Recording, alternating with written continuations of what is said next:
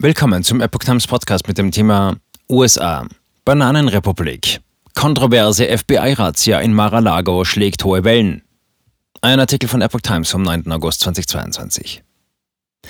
In den USA ist es zu einem noch nie dagewesenen Vorgehen seitens des FBI gekommen, das für große Aufregung sorgt. Die Hausdurchsuchung eines ehemaligen US-Präsidenten.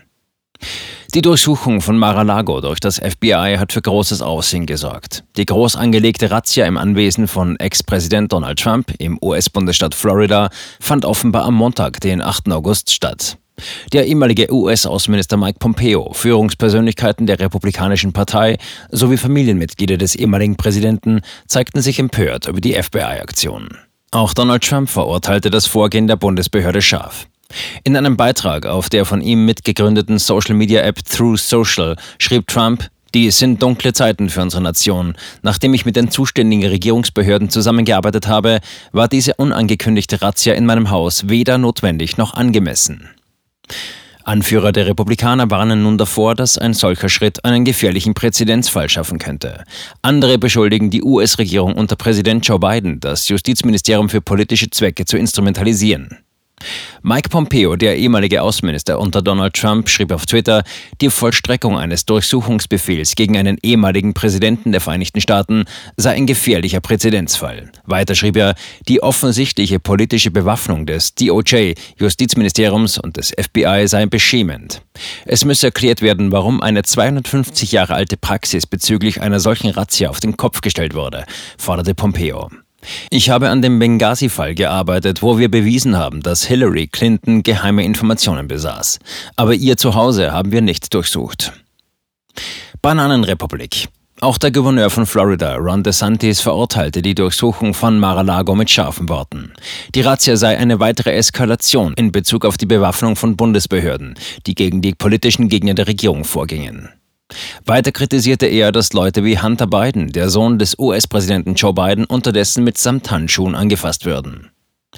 Gegen Hunter Biden laufen derzeit bundesweite Ermittlungen wegen angeblichen Steuerbetrugs, Lobbyingverbrechen und Geldwäsche, die bereits 2018 aufgenommen wurden. Indes wurde bekannt, dass die beiden Regierung weitere 87.000 IRS-Agenten, Beamte der Bundesfinanzbehörde, einstellen will. Diese Beamten, so DeSantis, wurden dann gegen die Opposition eingesetzt. In dem Zusammenhang bezeichnete der Gouverneur die USA als eine Bananenrepublik. Derweil merkte der republikanische Senator Lindsey Graham auf Twitter an, dass die Zwischenwahlen in den USA nicht mehr weit entfernt sind. Donald Trump hat unlängst angedeutet, im Jahr 2024 erneut für das Präsidentenamt zu kandidieren.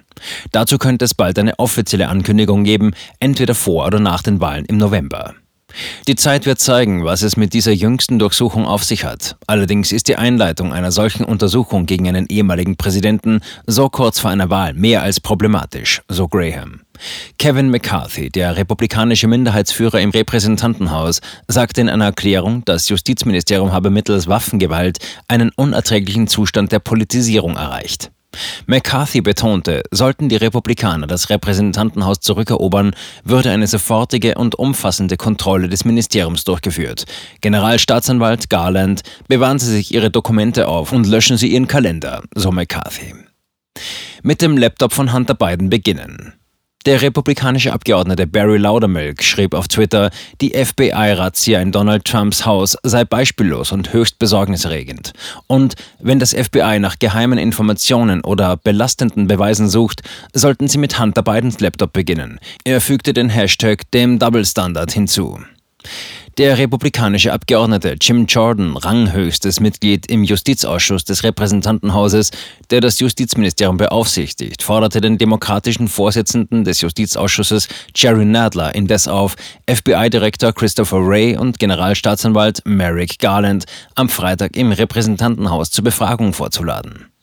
Was stand auf dem Durchsuchungsbefehl? Was haben Sie dort wirklich getan? Wonach haben Sie gesucht? Warum haben Sie nicht mit Präsident Trump gesprochen und sich von ihm die Informationen geben lassen, die Sie gesucht haben? fragte Jordan in einem Interview mit dem US-Sender Fox News am Montagabend. Wir verdienen jetzt Antworten und dieser Freitag wäre ein guter Zeitpunkt. Jerry Nadler, rufen Sie Christopher Wray an, rufen Sie Merrick Garland an, bringen Sie sie vor den Justizausschuss des Repräsentantenhauses. Wir wollen Ihnen die Fragen stellen, auf die das amerikanische Volk die Antworten verdient, so Jordan. The Lincoln Project begrüßt die Razzia. Während republikanische Gesetzgeber das Vorgehen des FBI scharf verurteilen, schrieb das Lincoln Project in einer Erklärung, die Razzia sei ein positives Zeichen, dass Donald Trump für die unzähligen Straftaten, die er und seine Familie während seiner Amtszeit als Präsident begangen haben, vor Gericht gestellt werden könnte. The Lincoln Project ist eine seit 2019 aktive politische Gruppe, die sich gegen Donald Trump richtet.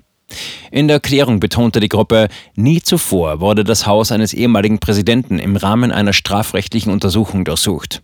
Der falsche Umgang mit klassifiziertem Material ist ein schweres Verbrechen, das vollständig untersucht werden muss. Weiter hieß es, dass die Razzia der erste Schritt für die Strafverfolgungsbehörden oder den Kongress sei. Donald Trump für die Orchestrierung einer Verschwörung, um an der Macht zu bleiben, zur Verantwortung zu ziehen.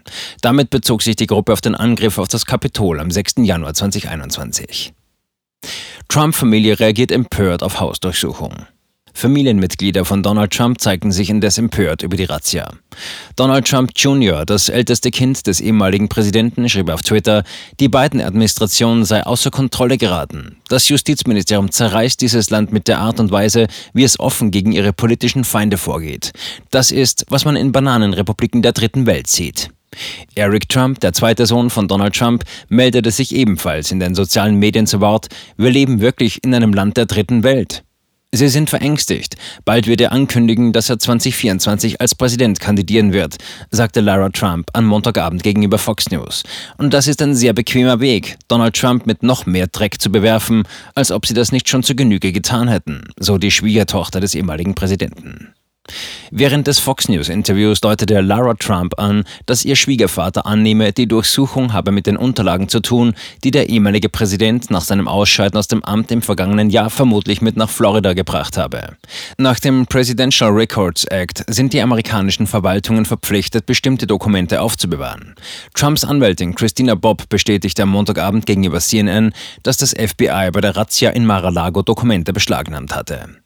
Wie jeder, der viel mit ihm zu tun hatte, weiß, bewahrt mein Schwiegervater gerne Dinge wie Zeitungsausschnitte, Zeitschriftenausschnitte, Fotos und Dokumente auf, die er aus dem Weißen Haus mitnehmen durfte, sagte Lara Trump.